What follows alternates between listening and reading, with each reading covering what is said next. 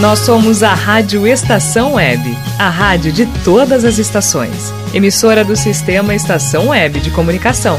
A seguir, Carta na Mesa. Rádio Estação Web.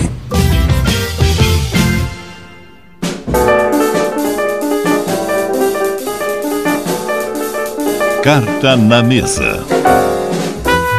Alô, ouvintes da Rádio Estação Web. Começa agora mais uma edição do Carta na Mesa nesta segunda-feira, 24 de julho de 2023, 8 horas e 11 minutos, horário de Brasília. O Carta na Mesa debatendo hoje rodada do Campeonato Brasileiro, Copa do Brasil no meio de semana também, muita coisa acontecendo fora de campo aqui em Porto Alegre. E não só a respeito do Grêmio, né? A suspeita de lesão do Ener Valência aí, notícia complicada para o torcedor do Inter, vamos ver os desdobramentos disso. Começo chamando Ana Tomazeto, muito boa noite. Perdeste o programa do Tetra semana passada, Ana. Oi, Vicente, boa noite. Boa noite, Rogério. Boa noite, os dois Max estão aqui comigo hoje nessa noite. Boa noite a todo mundo que está escutando a gente. Pois é, Rogério, eu perdi. É, semana passada para mim no trabalho é uma das semanas mais importantes. Acabei virando a noite no escritório e aí acabei perdendo o nosso encontro aqui para poder falar sobre o Tetra dos meus seis meses de vida, né? Que realmente só tenho imagens. Quando comecei a gostar de futebol, fui atrás porque falam que realmente meu pai conta que para ele foi a melhor Copa que ele chegou a ver, a comemorar e muitas outras coisas. Então acabei perdendo, mas confesso que eu queria ter participado para aprender um pouquinho mais com vocês aí sobre esse ano tão mágico de 94. Mas você pode acompanhar no Spotify, nossos programas estão lá. Claro, né? Exatamente. Marcos Bernaula aguardando o Boca News daqui a pouquinho. Boa noite, meu amigo. Boa noite, Vicente. Boa noite, Ana, Marcos, Rogério e todos os que estão nos ouvindo. É, aguardando, é assim, pode ser isso. Tivemos Tajer também é, empatar. No máximo, o mais importante é que o campeonato, a Copa do Mundo Feminino está rolando. Hoje tivemos a estreia da Argentina, a estreia do Brasil também. E agora há pouquinho, é mais é, umas três horas, se não me engano, é, vai estar estreando também a seleção Colômbia. Então já começou aí o Mundial Feminino, o, o maior Mundial é, feminino até agora, né? Com 30 e 32 seleções é, rolando no, no, outro lado do mundo, né, na Nova Zelândia, na Austrália, um pouco horários um pouco complicado para assistir por aqui, mas mas também aí com, com muita ilusão é, de ter bons jogos, né, bons jogos aí para para acompanhar esse finalzinho de temporada. É verdade, muito boa estreia da seleção brasileira hoje, por sinal. Apesar de todas as fragilidades do Panamá, o Brasil fez o que tinha que fazer, né? Que era ganhar e fazer salto. Marcos Almeida Pfeiffer. Tá friozinho aí Capão, cara. Boa noite. Boa noite, Vicente Fonseca, Ana Tomaceto, Marcos Bernal, Lacordo, Argentina, Rogério Barbosa, Paulinha Cardoso também sempre nos dando esse apoio, fundamento do Rogério. A eles devemos aqui esse espaço tão importante para o rádio, para a cultura brasileira, para o esporte, para a nossa cultura, nosso jeito de ser. Boa noite aos ouvintes, às ouvintes que nos acompanham. Friozinho, friozinho, Capão da Canoa, aquele chuvisqueirinho, sabe? Aquela umidadezinha, bem é, sorrateira. É, um, deu até uma aliviadinha no frio agora com, essa, com a, uma chuva aqui. Mas é uma, um clima muito, muito invernal, um clima... Depois dos 40, pessoal, só tô, eu chego de noite, é o chazinho aqui, ó. Chazinho de maçã, é uma maravilha. Então, é, é por aí que nós vamos fazer o programa hoje. Olha o mate ali, ó. Olha o mate ali. Diretamente de Córdoba. Esse aí tá sempre com a sua cuia, né, Marcos? O Marcos é fiel, né, cara? Tu sabe que mate de noite eu, eu costumo evitar porque é, dá uma agitada, assim, Marcos. Eu também, assim como o Marcos Pfeiffer, né, passou dos 40, o cara tem que cuidar um pouco mais do sono, assim, não pode abusar das, das coisas boas da vida, assim, né? É que a verdade o mate o dia todo não é não é não é legal para a saúde, mas aqui ninguém não interessa, né? Na verdade a gente toma mate o dia todo, né? Com, com problemas estomacal tudo tal e bom, está está acostumado aqui o, estômago está acostumado e, e bom, é, não pode fazer rádio sem tomar mate. Essa é a, é a máxima. Tá bem, então tá, né? Descobri. Descobrindo as tradições aí dos nossos amigos. Mas é isso aí, né, Marcos? A gente também é aqui, né, cara? Comer churrasco toda semana também não pode, mas a gente também ignora, faz parte, né? Essas coisas aí. Os excessos fazem parte da vida. Uh, meus queridos, uh, temos uma, uma rodada importantíssima da Copa do Brasil nesse meio de semana, né? E, e a gente vai falar sobre esses dois jogos. Ana Tomazeto está lá em São Paulo, onde vai acontecer uma das semifinais. Não está participando diretamente, né, Ana? Mas também está naquela aquela neutralidadezinha sem vergonha, né? Corinthians e São Paulo não é o jogo que o palmeirense mais gosta de acompanhar. Mas o que que tu tá esperando aí desse desse primeiro confronto? Acho que o, uh, o Corinthians vem num momento de crescente na temporada, né? Deu uma melhorada ultimamente, apesar de ter jogado mal contra o Bahia, mas vem de bons resultados. Que, que tu tá esperando para esses dois confrontos e, em especial, esse primeiro jogo uh, que acontece lá na arena do Corinthians, né? Isso. Vicente, eu acho que você vai lembrar quando foi o sorteio da Copa do Brasil, o único time que eu falei que eu não queria pegar. Eu falei, eu não quero pegar o São Paulo. Palmeiras contra o São Paulo no mata-mata, a gente normalmente costuma não ganhar, né? São bem menos, são 15 vitórias deles e 5 vitórias nossas. Então, eles têm um retrospecto mais forte que a gente. E ao contrário também é verdadeiro, né? Quando o São Paulo pega o Corinthians, o Corinthians costuma levar vantagem nos confrontos de mata-mata. E por, aqui em São Paulo, eu sempre falo que é muito mais é, como a gente, né? Clássico é clássico. Então, eu não vejo aí o Corinthians em crescente, o São Paulo talvez venha dar uma estagnada, não jogou bem contra o Cuiabá. Tudo bem que o jogo contra o Cuiabá teve muitos problemas de arbitragem, não foi um jogo lá dos melhores. É, mas eu vejo que amanhã o São Paulo também não ganha na Arena do Corinthians. Né? Então, assim, é um confronto que eu coloco duas pontas. O Corinthians tem a vantagem por jogar no seu estádio, literalmente crescente. Então, e o São Paulo tem o, fator de quando joga em Itaquera, ele se perde. Então, eu não sei como é que o Dorival vai lidar com isso realmente aí para essa partida. Eu vejo um jogo muito equilibrado. Eu acredito realmente amanhã no empate. Tá? Eu acredito que amanhã ou vai ser um empate entre 1 a 1 ou 0 a 0 Eu acho que o grande jogo vai ser resolvido no Morumbi. E por mais que a neutralidade ela né, tem que existir, para mim tanto faz quem passar e quem deixar de passar, para ser muito realista, eu ainda acho que o Corinthians vai passar o São Paulo. E não só pela crescente, mas eu acho que o, o Corinthians, o, o, Vanderlei vai conseguir segurar melhor o São Paulo. O São Paulo vem mostrando umas coisas que eu via no Palmeiras um pouco atrás, é, uns anos atrás, que é quando o time não não está conseguindo performar bem, eles perdem um pouco a cabeça mais rápido do que deveriam. Foi assim nos 3 a 1 com o Sport, qual levou é, uma decisão na Copa do Brasil pelos pênaltis, né? Ele não conseguiu segurar a pressão do esporte, as coisas não estavam indo bem, descarrilhou de uma vez. Então eu acho que o Corinthians tem sim se manter o que tá, né? Não jogou, não jogou bem contra o Bahia, mas eu ainda acho que, que vai conseguir levar melhor contra o São Paulo. Mas o jogo vai ser resolvido aqui no Morumbi na próxima semana. Pois é, uh, São Paulo, assim, o Hudson sempre fala que o Corinthians e Libertadores são duas palavras que não combinam, né? São Paulo e Copa do Brasil também não combinam, né? O único clube grande brasileiro aí, o... não, Botafogo também é um clube grande, mas assim, um, um dos gigantes, campeão do mundo, campeão da Libertadores, campeão de praticamente tudo que se pode conquistar e não ganhou ainda a Copa do Brasil e foi uma final apenas e perdeu para o Cruzeiro, então é, é, um histórico complicado. E mata-mata, se não me engano, é, é, algo como 17 a 6 para o Corinthians, ou algo assim. exatamente, assim. Exatamente, É muito então, mais forte. O Corinthians no mata-mata contra o São Paulo é muito mais forte. E ainda tem esse fator casa que eu pontuei sobre o Itaquera. O São Paulo é, é parece ter uma energia que suga o time do São Paulo para baixo, assim. Eles não conseguem jogar bem em Itaquera. É uma coisa assim bizarra desde que a, a Arena do Corinthians foi inaugurada.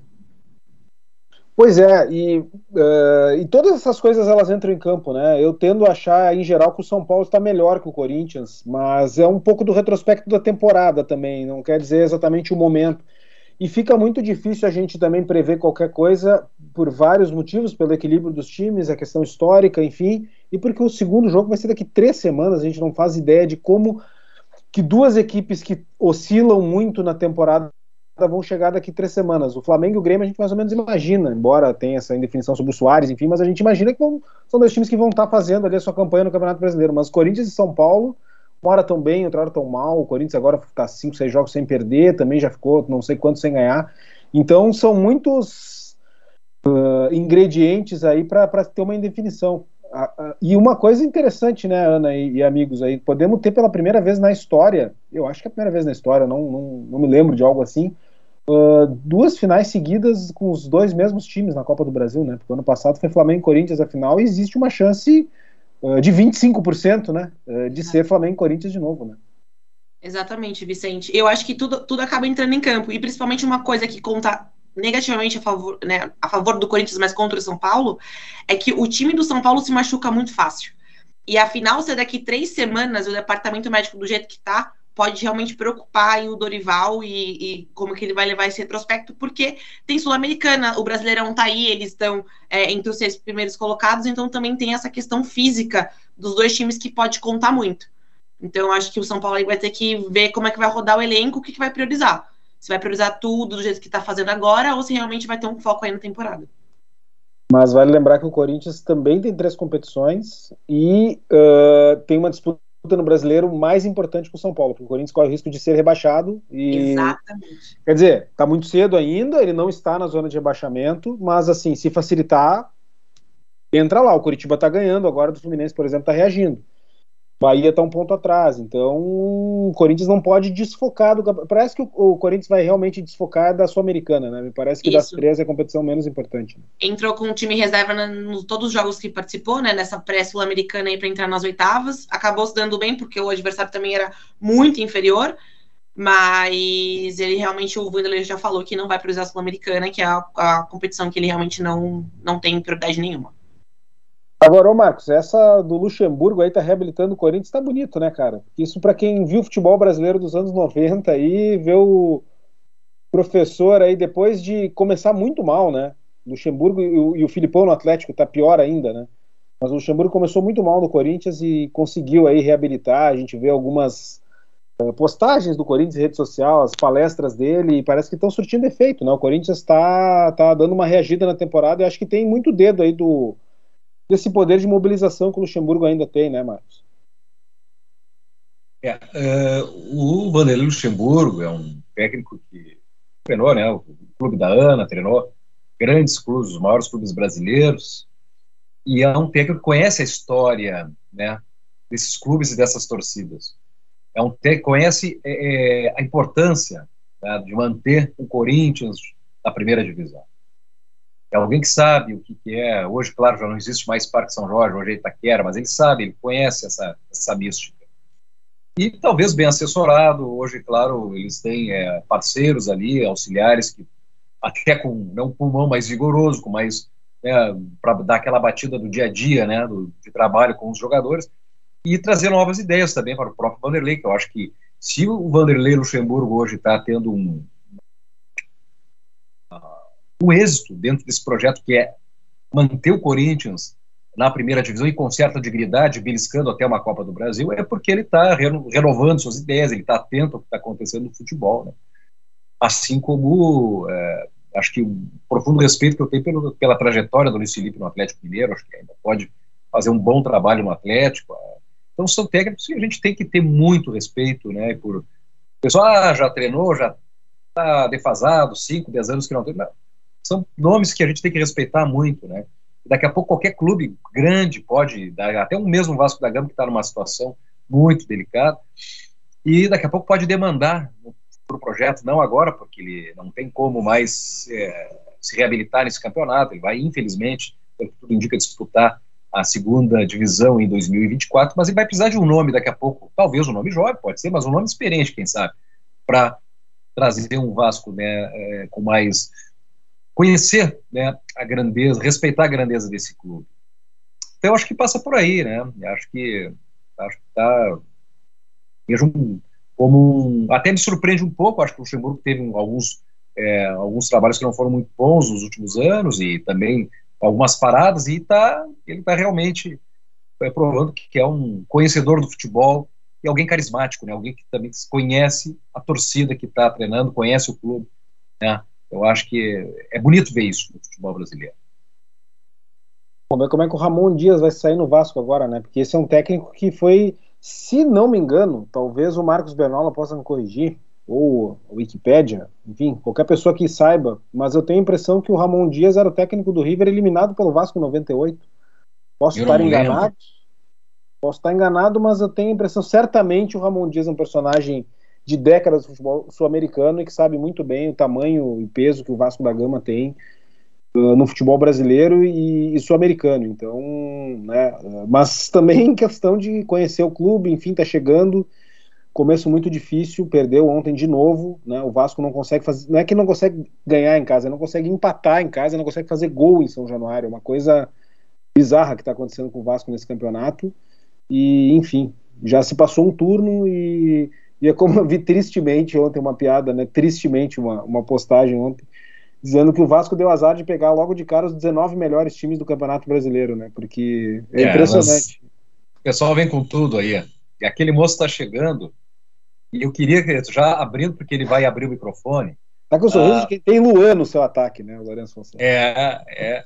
Assim, ó, vou aproveitar, já vou fechar meu microfone. É o seguinte, é que o Vasco da Gama, a gente está falando de um clube que tem um estádio chamado São Januário, e que lá foram na, na tribuna desse clube, pela primeira vez, é, oficialmente foi divulgada as proteções sociais no Brasil, as primeiras proteções sociais, as leis, a consolidação das leis do trabalho, que ali tem um advogado que vai saber falar melhor do que eu. A importância desse estádio foi lá que foi proferida, foi oficialmente divulgada a, a, a CLT e depois é, é, as proteções sociais. Ah, foi também, se agora não me recordo se foi 41 ou 51, em que no discurso, acho que era o presidente, acho que era o Getúlio Vargas ainda, que ah, foi criada a Justiça do Trabalho. Foi nesse estádio. Foi esse clube que lutou contra o preconceito social, não que não exista hoje, mas uma época ainda muito mais reacionária, muito mais é, é, é difícil, é, é de uma segregação imensa. Foi esse clube que lutou contra o racismo, o primeiro grande clube a, a combater o racismo, a xenofobia e o preconceito social. Eu vou parar um pouquinho porque até me emociona quando começo a falar desse grande clube, que tem como torcedores ninguém menos que Martinho da Vila e Paulinho da Viola. É uma grande instituição do futebol brasileiro, querido Vasco da Gama. Eu falo para o pessoal mais novo, as gerações mais novas estão chegando aí que não viram o Vasco nos grandes momentos, para que eles possam, né, as meninas e os meninos que estão nos ouvindo agora, perceber a grandeza desse clube chamado Clube de Regatas Vasco da Gama. É uma instituição belíssima, social do nosso futebol brasileiro, da nossa história brasileira. É, Lourenço?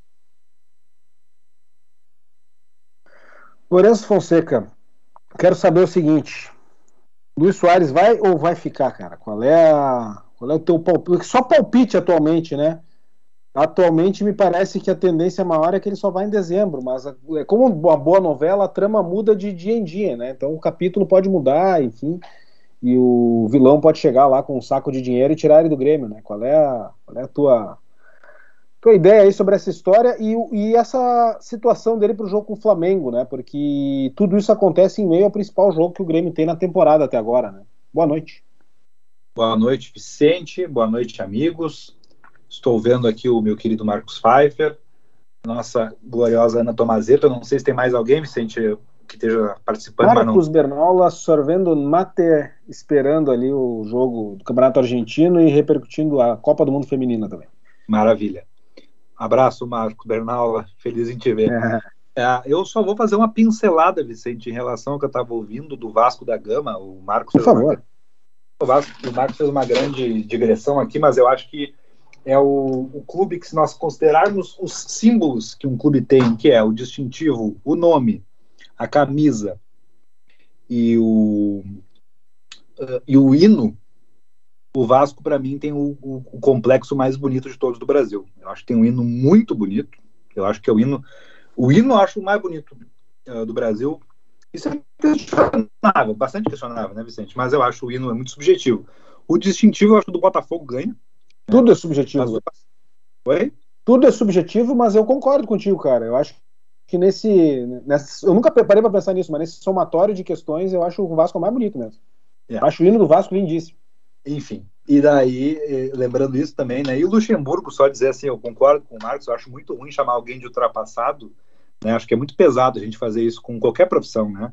Mas uh, em, há uma ironia, né? Porque o Luxemburgo ele começou a carreira como alguém que questionava, né? Os mais experientes, era um revolucionário e está encerrando a carreira sofrendo com uma pecha injusta de conservador. Né? Então isso é esse ciclo é, é, curioso, né, da juventude e depois com o momento da maturidade na carreira. A questão do Soares, Vicente, eu acho o seguinte, eu acho que tem uh, muito drama, né, para pouco enredo no seguinte sentido. Eu acho que o Grêmio, né, a diferença do Grêmio, o gremista é muito fatalista com essas histórias, porque o Grêmio não é o clube dos, dos grandes jogadores de renome. Né? A experiência para o gremista é pensar que se vir alguém aqui com grande nome não vai dar certo. Né? É, o Ronaldinho deu errado. Uh, você, bom, N jogadores. Né? É comum que a maior contratação do Grêmio ela dê errado e que a, o, quem vai ganhar um título para o Grêmio é um jogador que veio renegado, é o refúgio. O gremista gosta desse romance. Né? Então, o Soares está sendo uma exceção nesse ponto. Né? E parece que há um certo fatalismo caso o Soares vai embora. Agora, o Grêmio está bem protegido no contrato. O Grêmio tem a carreira do Soares na mão. O Soares tem dois anos bons pela frente no máximo. E esses dois anos o Grêmio tem só 40 milhões. Ou seja, se tudo der guerra, o Soares acabou a carreira dele. Ele não joga em lugar nenhum. Isso dá para o Grêmio um poder de barganha. Não é bom para ninguém que aconteça isso, mas o Grêmio não, não pode sair enfraquecido. O que, que, vai acontecer, eu não sei. Se o Inter Miami vai entrar com dinheiro aí para suficiente para compensar, mas uh, eu acho que o Grêmio tem que ficar tranquilo em relação a isso, até porque, né, Vicente, não é o ano, esse ano não é o ano para o Grêmio ganhar alguma coisa. É um ano uh, que pode pintar alguma coisa, mas não é o ano que a gente pode dizer, nossa, perdemos um ano que estava ganho. Os dois títulos são difíceis e acho que o Grêmio, enfim, fez uma boa escolha. Não sei o que vocês acham, mas eu vou por aí. Eu tô, eu tô relativamente tranquilo em relação à situação, aconteça o que acontecer. A única questão é a substituição desse jogador, né? Ter alguém que, não digo no mesmo nível, isso é impossível, mas uh, a não ser que o Grêmio traga o Lewandowski, que eu acho improvável, né? mas uh, digo num nível aceitável, né? Uh, com relação a essa série do Soares, porque o Grêmio não tem esse jogador hoje, teria que mudar seu jeito de jogar, ou teria que apostar em alguém muito novo, e isso certamente causaria uma perda técnica importante. Mas concordo, acho que a questão do contrato está muito bem firmado, esse contrato do Soares com o Grêmio, ao contrário do que era o do Ronaldinho, por exemplo. E tudo isso se deve em função do Ronaldinho. Esse trauma aí do, do gremista se deve em função do Ronaldinho, de que ah, vai perder, o Grêmio vai ficar sem nada, enfim. Uh, e nesse caso, me parece que não é o caso agora, né? Porque existe um limite lá de teto para contratações na MLS e o Inter Miami já superou esse teto com três jogadores, que é o limite e o Soares está fora da, de possibilidade. O, o Inter Miami poderia oferecer algo em torno de 8 a 10 milhões de reais para o Grêmio, que é uma piada, né? Um, é, é, um valor muito baixo, mesmo para o Soares com 36 anos e principalmente com o contrato que ele fez. Então, os 15, 20 milhões de euros aí que o Grêmio quer vão vir em dezembro e o Soares provavelmente é o que se imagina vai ficar até o final do ano, a menos que, enfim, haja uma outra forma de viabilizar esse negócio, alguma outra pessoa pagar, não sei como é que se juridicamente se resolveria isso. Mas o que me parece certo, pessoal, é que o Soares vai jogar quarta-feira e, e, ele tem mostrado um tom de reconciliação nos últimos dias, né? Mostrado uh, imagem dele treinando, ele foi na arena ver o jogo com o Atlético Mineiro, que é uma postura um pouco mais simpática do que estava tendo antes, porque ele estava começando a se queimar, né? Uh, e, eu tenho a isso é só palpite, mas assim, conhecendo o Soares e conhecendo essa situação toda, eu tenho a impressão de que ele vai jogar e vai jogar muito quarta-feira. Eu acho que é o tipo de jogo para o Soares, ele, não para provar, porque ele não precisa provar mais nada, mas é o tipo de jogo que ele gosta, é o tipo de situação que ele gosta, todo mundo se voltando contra ele, aquela coisa, aquele drama todo. E eu acho que muito da chance do Grêmio na Copa do Brasil passa por esse jogo. Não sabemos se ele vai jogar o jogo de volta, né? Uh, me parece que atualmente a tendência é que sim, mas não. Até por questão de joelho, né? A gente não tem noção de se o Soares vai jogar daqui três semanas ou não. Mas se o Grêmio tem alguma chance na Copa do Brasil de, de se classificar, passa muito pelo jogo de quarta e passa muito pelo que o Soares for jogar na quarta-feira. E o Soares com fome é, é difícil. É de, mesmo o Flamengo sendo um time cheio de estrelas aí, do nada pode tirar um coelho da cartola, mas é uma situação que fica difícil porque ele é um cara muito acima da média. Né?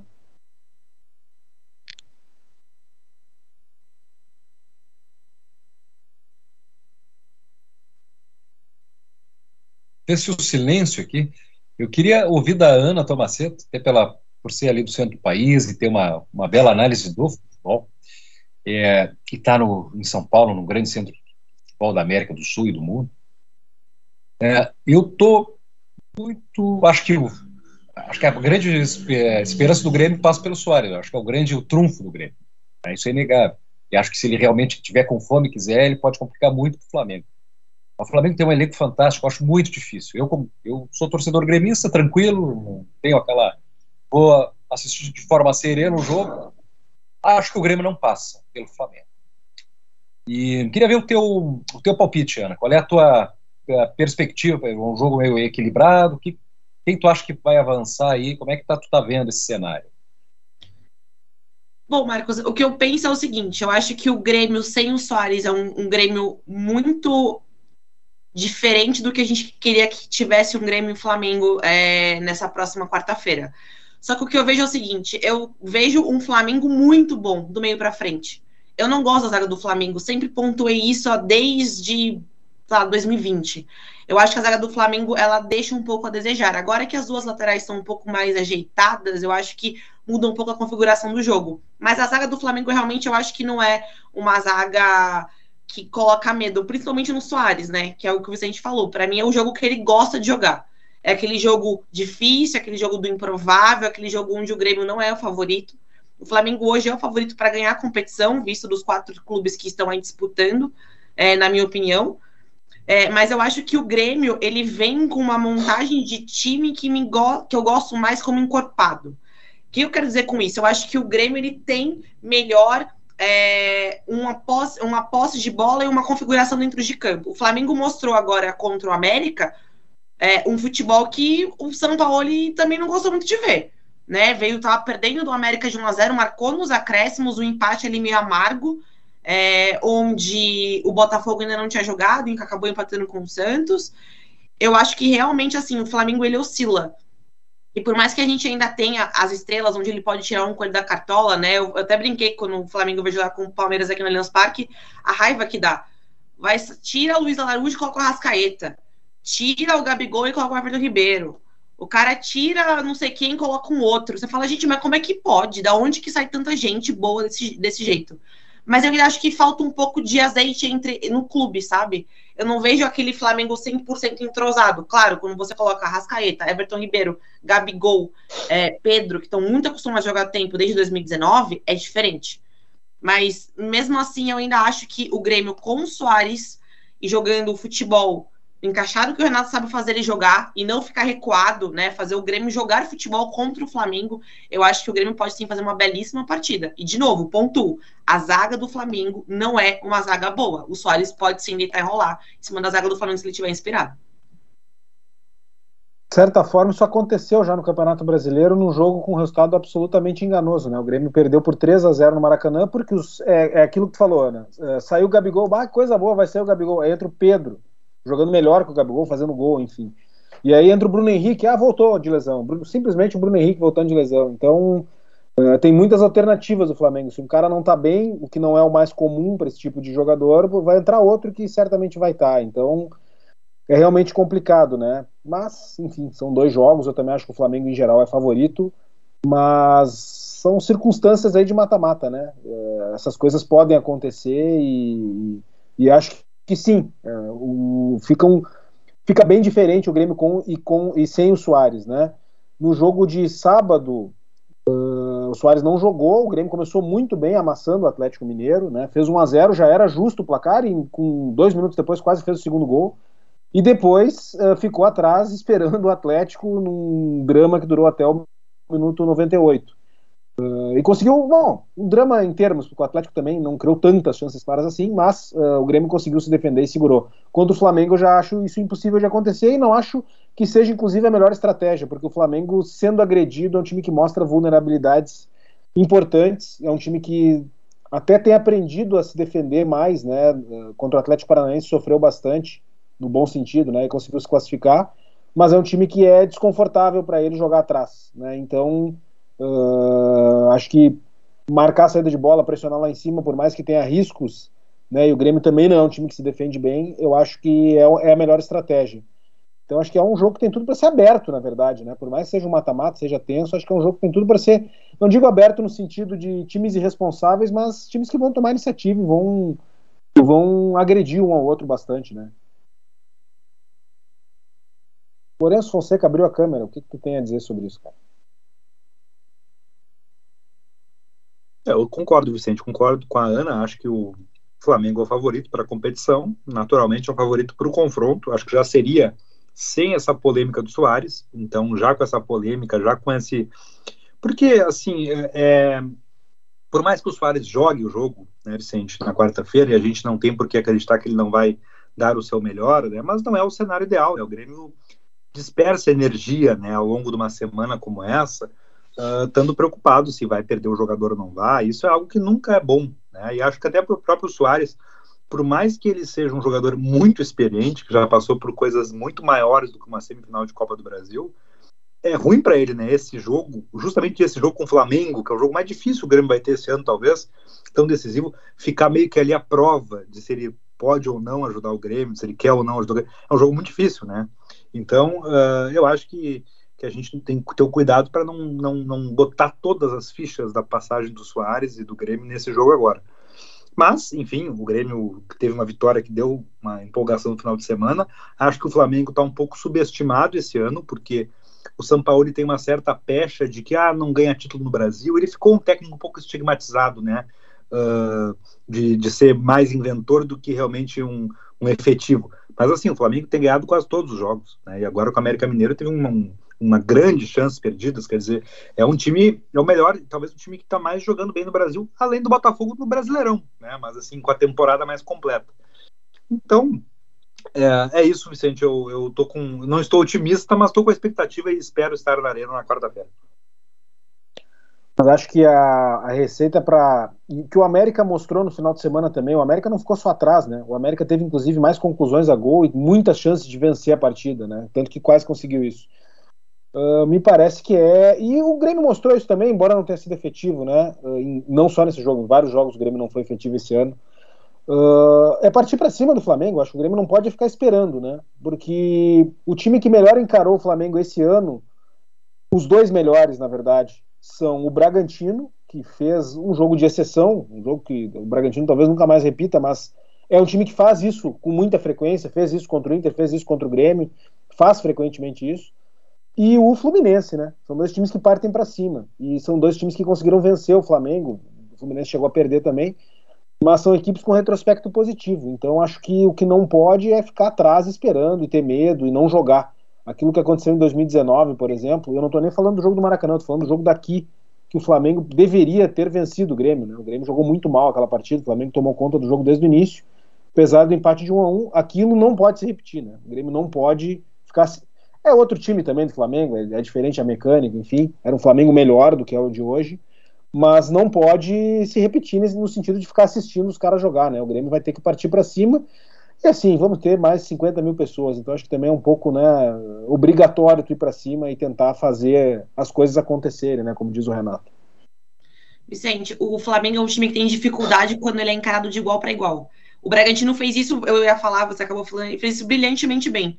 O Flamengo ele se dá melhor porque assim, o Flamengo ele consegue criar muitas chances em pouco tempo, né? Ele tem um time altamente criativo, um time altamente qualificado. Mas a partir do momento que você encara ele de igual para igual para você e você consegue colocar a sua bola no campo de defesa dele, ele é um time que mostra muita fragilidade. Ele você consegue se envolver o adversário. O Grêmio mostrou isso no, no jogo que teve aí na arena que acabou, o Grêmio acabou sendo derrotado, mas o Grêmio teve muito mais volume de jogo que o Flamengo. E o Flamengo acabou fazendo os gols ali na, né, nas, nas poucas finalizações que teve, acho que foram quatro, e acabou finalizando é, muito bem, mas o, o, Flamengo é um time que, se encarado de igual para igual, é só, na minha visão, é a maior oportunidade que você tem de vencê-lo. Se você chamar ele para cima e, e, recuar, o que o Grêmio fez contra o Atlético, mas o Atlético também não vem mostrando grande respectividade, é, o, o Grêmio vai sofrer de novo. Mas se encarar de igual para igual, eu acho que é a grande chance do Grêmio. Vocês lembram que a Espanha de 2013 acabou ali, né? Desse jeito, né? A gente como, como parar a Espanha, né? Claro, não estou comparando, a Espanha era melhor que o Flamengo, mas a Espanha ganhava de todo mundo, era um time que tinha muita posse de bola e ninguém sabia como acabar com isso. E ah, vou jogar fechado, aí tu toma 35 chutes a gol, perde a partida. Aí chegou a Itália, com a, toda a sua limitação na época, dizendo: não, nós vamos encarar eles e vamos tentar ganhar com posse de bola. A Itália teve 48% de posse de bola naquela Copa das Confederações, perdeu nos pênaltis, e o Brasil fez a mesma coisa com o ultrapassado Luiz Felipe Scolari, né? E ganhou de 3 a 0. Desde então a Espanha virou história, né? Foi o último grande jogo da Espanha ali, foi o último respiro foi aquela uh, Copa das Confederações. Então acho que, enfim, já é um exemplo que nós temos. Uh, semelhante a isso, claro que são estilos diferentes, mas times que uh, atacados mostram mais fragilidades do que se tu ficar atrás e de repente especular num contra-ataque, né? Até porque eles não dão muita margem para isso.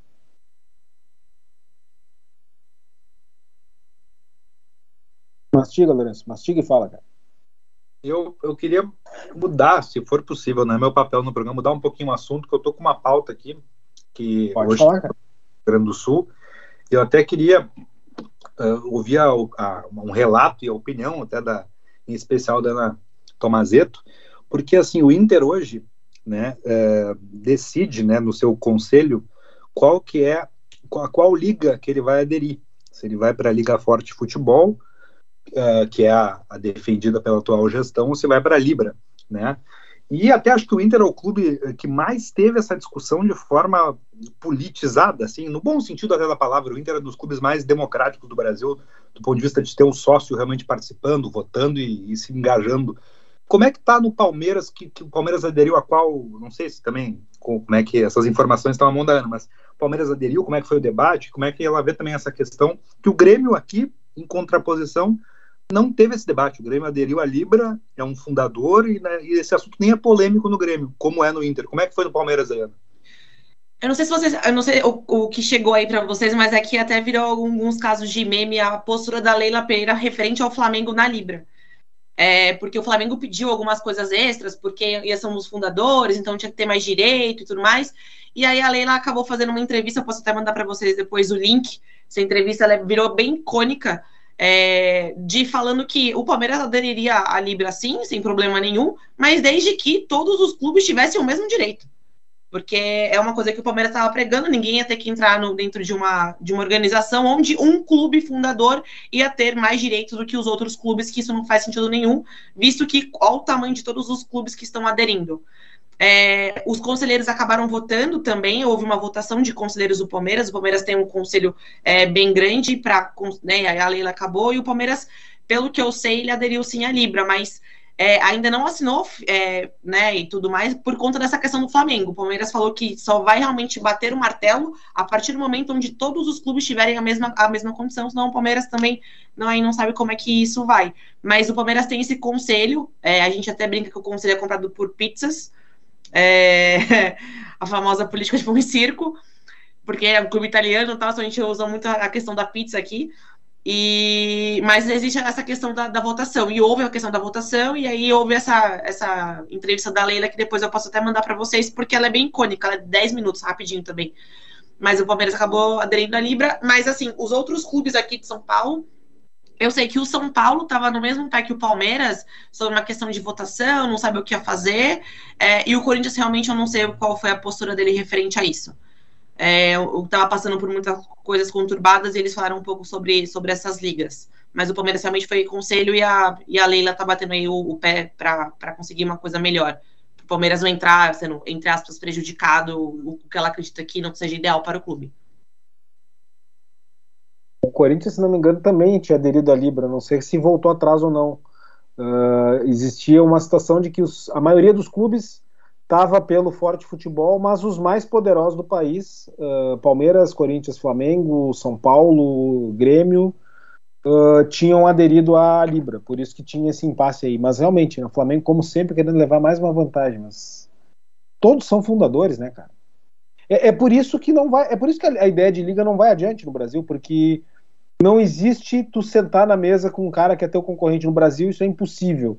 Então, não, assim, sinceramente, tá, gente, eu, eu escuto a história de liga desde que eu sou assim, tenho 7, 8 anos de idade e nunca foi adiante no Brasil, justamente em função desse tipo de situação. Uh, as questões casuísticas, clubísticas uh, e de vantagem de um para outro, elas pesam mais na hora de tu definir um modelo como esse.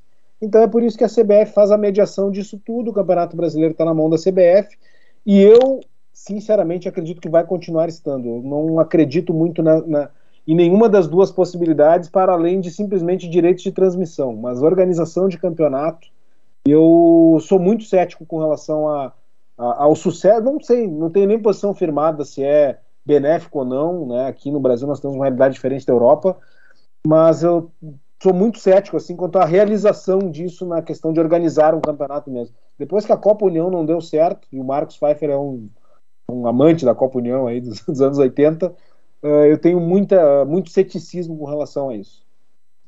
E Vicente, assim, ó, e um outro ponto, não, não, não criticando nem nada, mas acho que todo clube realmente tem que colocar o seu ponto, né? Eu quero que o meu clube ganhe X, eu quero que o meu clube ganhe Y.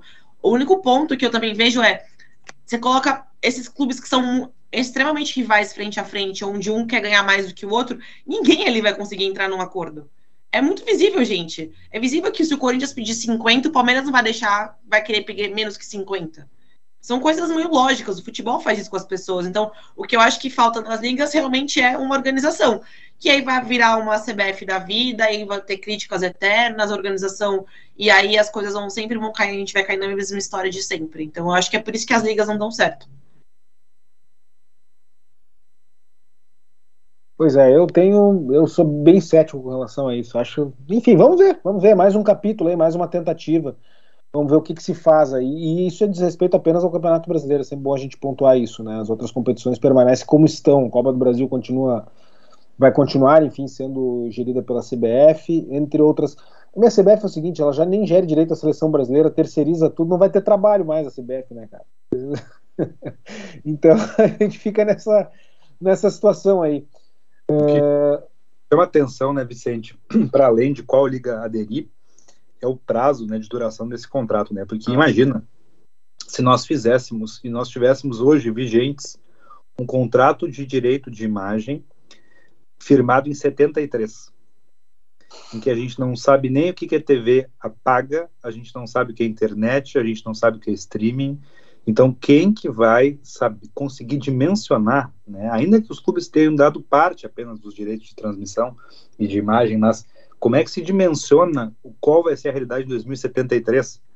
Né? Então, é um, é um. Eu não sei se, se esse é um modelo que os outros países adotaram, mas chama muita atenção a grandiosidade né, e os riscos dessa decisão, seja ela qual for. Né? Mais um motivo para ficar muito cético com relação a isso. Cético no sentido de que vai dar certo daí, tá? Porque 50 anos, cara. O que que nós tínhamos de tecnologia que eu me lembro 2008, tá? Fazer um relato, o Lourenço viveu esse momento comigo. 2008, nas últimas rodadas do Campeonato Brasileiro, o Grêmio foi jogar com Curitiba aqui no, no Estádio Olímpico, que já não existe mais também. E um amigo nosso, chamado Rogério Negruni, que eu mando um grande abraço, ele tirou do seu bolso um celular. Nós estávamos dúvida se o Grêmio ganhar, quantos pontos fica do São Paulo, aquela questão da tabela e tal. Ah, mas eu acho que estava três pontos atrás, não está quatro. E o Rogério tirou do, do bolso dele um celular que mostrava a classificação do Campeonato Brasileiro com internet. E aquilo na época me chocou, cara. Eu digo assim, meu Deus, como é que pode o cara ter a tabela do brasileiro digital no bolso dele. Isso faz 15 anos, gente. Foi um dos primeiros smartphones que eu vi pessoalmente.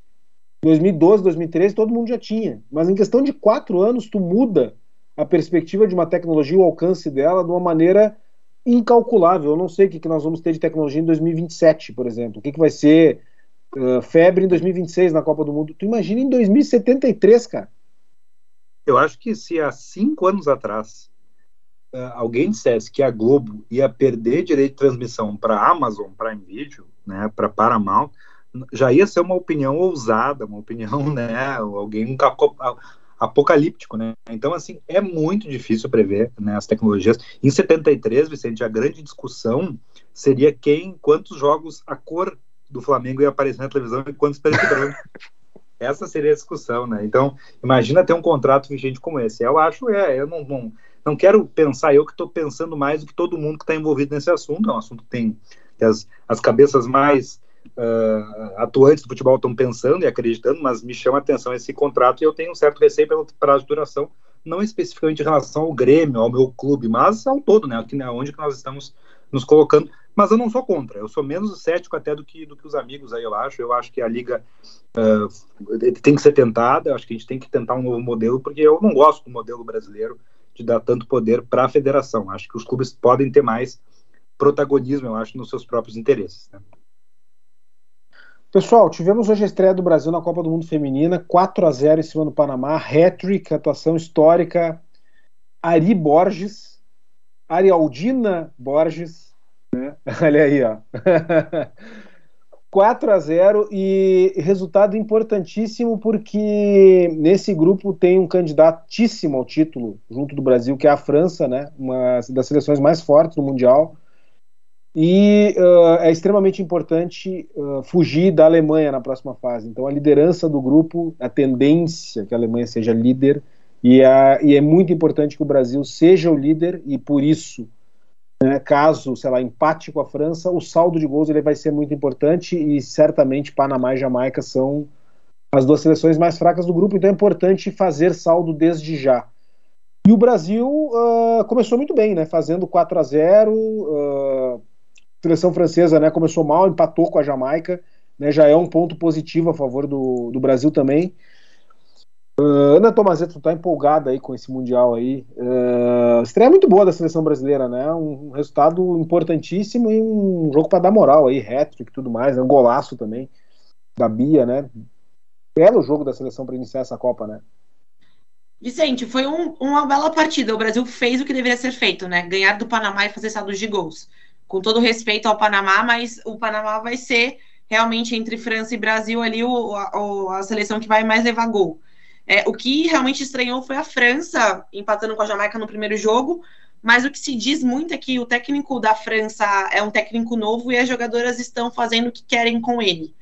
Né, falaram que ele realmente não tem comando da equipe, que a França realmente entrou de salto alto contra a Jamaica e estava com aquela sensação, ah, a gente vai fazer o gol quando a gente bem entender e a seleção da Jamaica enfrentou a França de igual para igual e deixou tudo muito complicado. A grande favorita realmente vem sendo a, a Alemanha, que estreou, né, que né, vai, vai ser realmente, igual você falou, provavelmente a, a líder do, do grupo e a gente vai ter que fugir dela. Mas eu acho que a seleção brasileira, pela primeira vez, eu vejo que ela tem um grupo muito forte, onde a Marta é, entrou no segundo tempo, jogou 15 minutos, mas onde a Marta deixa o seu protagonismo de lado é, como jogadora da seleção brasileira e como uma das, das, pessoas que deveriam fazer a seleção brasileira ao título. Hoje, o, o time do Brasil feminino tem uma equipe constante que consegue sim ter dominância de grandes jogos, consegue sim atacar e tem meninas novas aí que vêm surgindo, né? Eu brinquei com o Vicente aqui, uh, as pessoas não estão vendo, mas a Ari era jogadora do Palmeiras, está hoje na Liga Americana e a Bia Zanerato joga no time feminino do Palmeiras. É, então é muito bom ver essas meninas que o ano passado foram campeãs da Libertadores pelo time e ver como, como as coisas estão fluindo para o futebol feminino. É, achei muito legal chegando hoje no escritório do trabalho, todo mundo com o celular na mão, vendo o jogo. Achei isso épico, porque normalmente não tem essa frequência, e não eram só mulheres, eram todo mundo estava ali segurando o telefone na mão vendo o jogo. Eu acho que o Brasil tem tudo para fazer assim um mundial histórico. E vem sendo o Mundial Histórico já pelas 32 seleções e o tamanho de tudo que está tá tomando aí o, a Copa Feminina. A Rede Globo teve hoje sua maior audiência no horário desde 2008. Tá? Já teve Copa do Mundo masculina nesse horário, com jogos 7 da manhã, e não conseguiu bater essa estreia da seleção brasileira. Então, realmente, uma, uma mobilização muito grande, serviço público aí podendo fazer, uh, compensar depois o horário, enfim. Está uh, sendo muito, muito interessante, né? Muito bom, muito positivo. A gente vê aí cada, cada ano o futebol feminino aumentando, Libertadores melhorando, o Campeonato Brasileiro cada vez mais com interesse, os grandes clubes envolvidos é importantíssimo. Né? A gente sempre bateu nessa tecla dizendo, pô, como é que o Grêmio, o Palmeiras, o Inter não tem um time.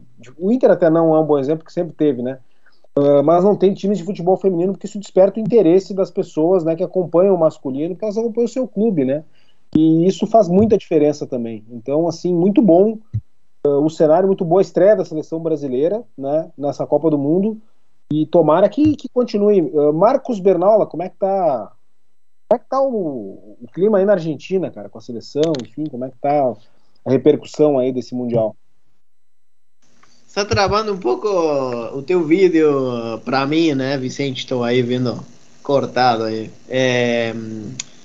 Sim, na verdade a situação é bem diferente é, a do Brasil, né? O Brasil é um candidato, é um time favorito, joga muito e vai procurando o título, né? É, eu vejo o futebol feminino tem crescido muito aqui na Argentina muito, é, mas eu vejo que o nível tem crescido também é, para as outras seleções também, né? Eu só não consegui, não consegui assistir aí o as duas goleadas, né? O, o Japão e, e, a Alemanha, que, que, que, fizeram goleada também, mas o jogo do, dos Estados Unidos é, foi um jogo, é, uma estreia e tal, mas foi um jogo que eu pensaria que, que seria uma goleada também, mas é, o, a Vietnã conseguiu segurar aí o, um tempo a mais aí o, o jogo, teve jogos equilibrados, pelo menos, né? É, e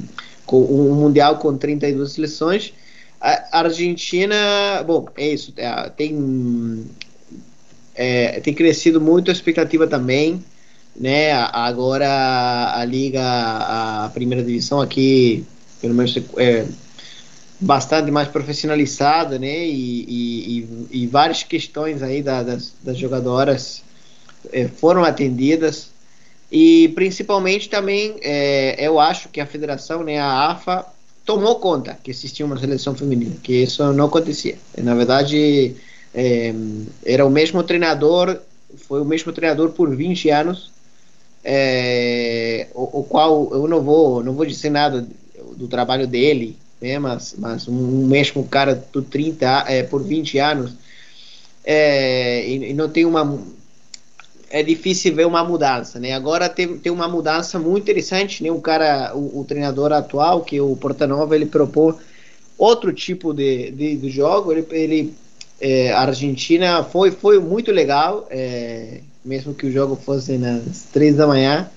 É, foi muito legal ver um time é, tentando ter a bola nos pés, sair jogando, é, criar ocasiões é, e confiar né, na, na, na, na, técnica, né, que, o, que o mesmo que a jogadora falaram para nós no, no, último amistoso que eles fizeram aqui na despedida do Mundial, tiveram um partido, uma, um jogo de despedida do Mundial, né, é, uma, uma série de jogos de preparação, então tudo isso é, além da, da, de outras questões, por exemplo, é, comerciais na TV e, e, questões que não aconteciam, na verdade não, não, não acontecia, então é, tudo isso eu acho que, que, que dá uma, uma expectativa que, obviamente, né, depois tem o, o jogo de hoje, a Argentina tentou, é, não, não, não foi para segurar o empate, né, tentou sair, tentou jogar, é, foi um jogo equilibrado. Eu acho que, que a Itália foi um pouco melhor, tem um pouco mais de, de, é, de experiência né, em jogar com outras seleções europeias e tal.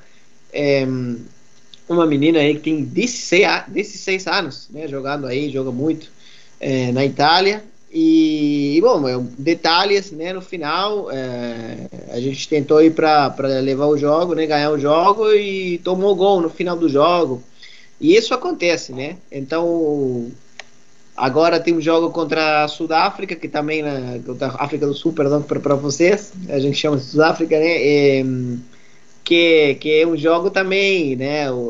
É uma seleção que, que vai para a sua segunda Copa do Mundo, então vai ser um jogo decisivo e depois com a, com a Suécia, né? Que a gente sabe que é um dos candidatos também para o título. Então a, a, a expectativa é de ganhar, né? conseguir a primeira vitória numa Copa do Mundo e, e brigar pela passagem para a segunda fase, o que é complicado, né? Porque é complicado o grupo, é complicado a situação, mas é complicado para todos. É, e esperar que eu, pelo menos, eu ver jogar a seleção argentina é, com confiança, né? É, com a bola nos pés, confiando no jogo, saindo eh, jogando, é, tentando ir para frente e não segurar o empate, né? Porque tu pode até o final. Desculpa se eu falo muito, né? Porque estou falando muito, mas é, é uma possibilidade, né? Tu pode pensar em passar de fase, segurando o empate, empatando todos os jogos, jogando contra-ataque, talvez consiga passar, né, de fase. Mas isso eu acho que é uma ideia, né, que, que não sei se, se, se coloca uma posição de, de melhorar o jogo, confiar na, na, tua qualidade, tentar propor alguma coisa, né, propor um, um, um jogo de outro tipo. Então eu acho que a gente pode perder, pode ganhar, pode empatar, mas se eles confiar, confiarem no, no, no que trabalharam, né, o tempo todo, é, e jogar de igual para igual, com, com, times que claramente têm experiência, têm qualidade, é, é uma ganância. É uma ganância. É uma pena que os horários não acompanhem aí, porque, porque está tá difícil acompanhar esse, essa Copa do Mundo com esses horários assim, mas é, certamente as pessoas né, vão acompanhar é, a seleção argentina é, esperemos que seja com sorte. É, eu, ah, eu acho hoje que, que teve uma questão de cansaço também, alguma uma questão aí de ser para o treinador, que não fez a, as mudanças, substituições ao tempo, mas aí, é, é, discussões de futebol, é, mas é, respondendo a tua pergunta, eu acho que tem todo mundo empolgado e, e muito mais com muita mais expectativa, é, e, e que isso é, faça que muitos mais é, meninas, crianças, é, vejam ídolas novas, né? Jogar o Mundial, ter essa, esse horizonte aí na frente. Então, comece a jogar mais futebol, que vai dar no tempo, no futuro, mais jogadoras para poder ter uma melhor seleção, melhores times e, e conseguir é, é, vitórias e, e campeonatos. Tá bem, Marcos. Cara, tu falou bastante, mas o teu accento cordobês me encanta. Então foi Não, muito legal cara. ouvir o teu relato, tá? uh, pessoal, 9 e 7 da noite, estamos já em cima do horário. Lourenço Fonseca, tua mensagem. Papai do Otávio, meu afilhado, tua mensagem final, Lourenço. Tá dormindo já o Otávio, Lourenço? Tá, tá dormindo. Tem uma noite agitada sempre, mas essa hora tá dormindo já. E até peço desculpas que eu acabo, às vezes, até jantando aqui no programa. Eu sei que não é o ideal nem com quem está na mesa comigo, nem com os nossos uh, espectadores, ouvintes, mas é o que dá para fazer. é o que dá para fazer. A gente tenta maximizar o nosso dia, né, Vicente? Com isso, eu desejo uma boa semana para todos. Né? A gente tem uma semana importante no Brasil, de, de futebol, né, obviamente, uma semana decisiva na Copa do Brasil. Semana que vem já temos salvo engano, jogos de Libertadores também, né, que também tem muitos clubes brasileiros envolvidos, né, especialmente o nosso confronto do Inter com o River Plate, Inter com um novo técnico também argentino, né, um abraço para o nosso amigo Marcos Bernaula, e desejo a todos uma boa semana, fiquem com Deus, cuidem-se, até a próxima, Vicente. Eu queria agradecer a direção do Esporte Clube Internacional por ter demitido o Mano Menezes meia hora após o Carta na Mesa da semana passada, que senão a gente não ia conseguir falar do Tetra, né, cara? Então, obrigado, Alessandro Barcelos, aí, pelo, pelo timing correto dessa demissão. Uh, Marcos Almeida Pfeiffer, tua mensagem final, meu amigo. Dessa descontração que é importante, o grande momento que a gente está vivendo é o futebol feminino. Luciano do Vale sempre incentivou, eu assisti algumas vezes, mas não com o empenho que eu estou assistindo agora.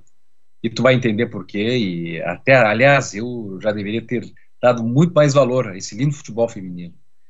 E ontem, tu é pai de uma menina, eu sou pai de uma menina também. Ela tá com, vai fazer três anos em agosto. Tá joga, joga bola comigo, eu faço tipo narração. ela pegou o goleiro, defendeu.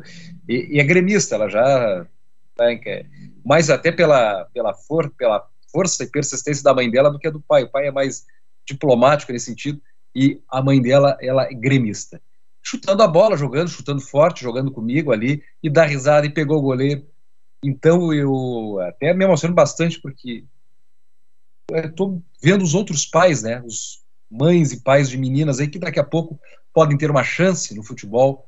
A gente precisa melhorar muito a nossa sociedade e a gente precisa igualar cada vez mais, ou até quem sabe nosso, claro, o futebol masculino, mas enfraquecer um pouquinho, quem sabe, do espaço do futebol masculino, que está demais nessa nossa sociedade tão machista.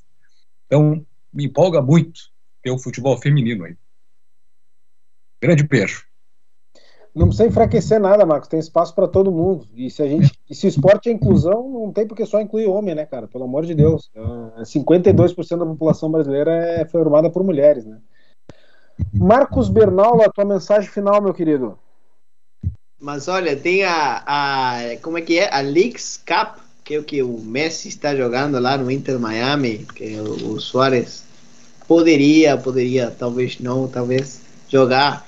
Cara, o que, que é isso, né? É, é, mais interessante ver o Mundial é, feminino que, que, que ver esses, esses, esses inventos aí do soccer. É um, um prazer, como sempre, participar, é, ouvir vocês. É, perdi aí o programa do Tetra, mas é também, eu não, não, não sou parte desse, dessa Copa Mundial, não poderia é, falar com essa com essa emoção, com essa intensidade com que esse programa vive e admira e continua vivendo. Está fixo no tempo aí no ano de 1994. Um grande abraço para todos. Vamos continuar, se vocês quiserem, falando o que acontece com esse Mundial Feminino, que vai rolar esse mês aí. E bom, temos é, semifinal do Copa do Brasil. Aqui, chegando no final do Campeonato Argentino, já temos campeão, o River Plate, que vai, vai pegar o Inter. Então vamos ver o que acontece aí na Copa Libertadores também. É, grande jogo pela frente. É, e, bom, abraço. E tá, tá, Maia, minha, a minha mãe está na, na audiência por aí também. Então mando um abraço para ela. Assistiu comigo o jogo hoje de manhã. É, e bom, até semana que vem. Um abraço para todos. Uh, só informação de última hora: o Curitiba ganhou agora do Fluminense 2 a 0 tá? Tá reagindo, tá com 14 pontos já em 18 lugar. Uh, junto do, ba do Bahia, que está em 17, Goiás tem 15, o Corinthians tem 16 e o Santos tem 17. Então, a diferença do Santos, que é o 14, para o Coritiba, que é o 18, é só de 3 pontos. E segundo Ana Tomazeto, com duas falhas de Felipe Melo, que também acho. Uh, é difícil, né, dizer que é ex-atleta. A gente falou agora do Luxemburgo, né, mas assim, tá. Tá, tem que se questionar um pouco, né? O, no mínimo tem que se questionar o rendimento que ele tem tido aí pelo Fluminense. E o Marcos Benola confirmou há pouco que o Ramon Dias era o técnico do River Plate em 1998, porque ele ficou aí quase oito anos no River de 95 a 2002 com uma interrupção ali em 2000 que eu também não sei porque ocorreu, tá, Marcos? Mas, uh, enfim, era o Ramon Dias, então certamente ele conhece muito bem a história do Vasco da Gama e se lembra de um rapaz chamado Juninho Pernambucano, com certeza. Ana Tomazeto, tua mensagem final. Vicente, essa semana vai ser importantíssima para a definição da Copa do Brasil. Acredito que vitórias em jogos de ida podem complicar sim os jogos de volta. Por mais que a gente acabou de falar do Flamengo sendo um favorito e tudo mais, mas uma vitória em casa sempre é importante. Semana que vem, Libertadores, final de semana, Campeonato Brasileiro e muito Mundial Feminino aí abrindo as portas e mostrando para todo mundo é, uma nova cara aí do futebol feminino que talvez poucas pessoas conheciam, eu também sou uma delas. O futebol do Palmeiras feminino me fez começar a acompanhar, e é por isso que eu acho que é tão importante todos os clubes abrirem um pouco as portas para o futebol feminino é, né, do seu próprio clube. E é isso. Eu espero que todo mundo fique bem. Até a próxima semana. Muito bem, pessoal. Com isso a gente encerra o Carta na Mesa de hoje. Queria agradecer aos amigos aí pela, por mais essa jornada aí nesse programa de hoje. Marcos, Marcos Bernal, Lourenço, Ana, Rogério Barbosa. A gente volta na semana que vem. Um agradecimento aos ouvintes. O Hudson Nogueira estará aqui semana que vem, sim, comentando a virtual classificação antecipada do Corinthians à final da Copa do Brasil, já que é o grande favorito. Já que ele não está aqui, a gente pode falar. O grande favorito, é tudo esse ano. Então, um abraço a todos e até lá.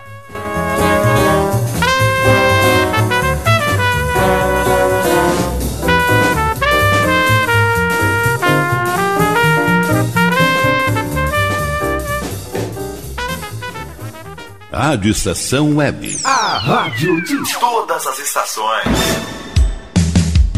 Pra se vestir bem, o melhor lugar é aqui. Pra se sentir bem, é só me conferir. A moda que vai fazer você brilhar tem as melhores marcas Isas Dreams, roupas em todos os tamanhos, além de calçados e acessórios. Em Viamão, no Faquini Center, Avenida Plácido Motim 385. Vem, vem, vem, não demora, vem, vem, vem, estilo e bom gosto. Tem. Isas Dreams, fone 51986040136. Faça uma pausa no seu dia agitado e vá até o restaurante Demais Café. O melhor em cafés, lanches, petiscos e guloseimas, além de sobremesas geladas, sucos naturais e música ao vivo. Avenida Plácido Motim, 385 em Viamão, no Faquini Center, segundo piso. Restaurante Demais Café. Fone 51999820454. Siga pelo Instagram, arroba Demais Café. DNB Gráfica e Marketing Digital. Tudo para divulgar seu produto ou serviço. Gerenciamento completo de redes sociais com pacote de artes personalizadas. E ainda banners, panfletos, cartão de visita, brindes, adesivos e muito mais. Entrega em até cinco dias úteis. Consulte condições. DNB Gráfica e Marketing Digital. Entre em contato e peça seu orçamento. 519940027 11. Só no Empório Natural Colonial você encontra uma grande variedade de queijos, vinhos e salames, além de temperos, chás, sementes, grãos, óleos, frutas secas, castanhas e muito mais. Teleentrega pelo fone 51993907343. Empório Natural Colonial, em Viamão, no Faquini Center, Avenida Plácido Motim 385. Fone 51993 90 7343. Siga pelo Instagram, arroba natural e colonial. Você tem o sonho de escrever, publicar e fazer seus livros serem colocados com sucesso nas livrarias em formato impresso ou digital? Conheça a Casa de Escriba, empresa especializada em projetos editoriais, artísticos e gráficos. A melhor parceria para escrever a sua história. Casa de Escriba. Para mais informações, ligue 5199115 2090. E aí, bateu aquela fome? Então chame Pink Lanches, o mais variado cardápio de X e cachorro quente, além de porções, bebidas e açaí. Atendimento por teleentrega pelo WhatsApp 51985409397, de segunda a sábado das 19 à meia-noite. Pink Lanches, pronto para satisfazer seu apetite. 51985409397. Rádio Estação Web.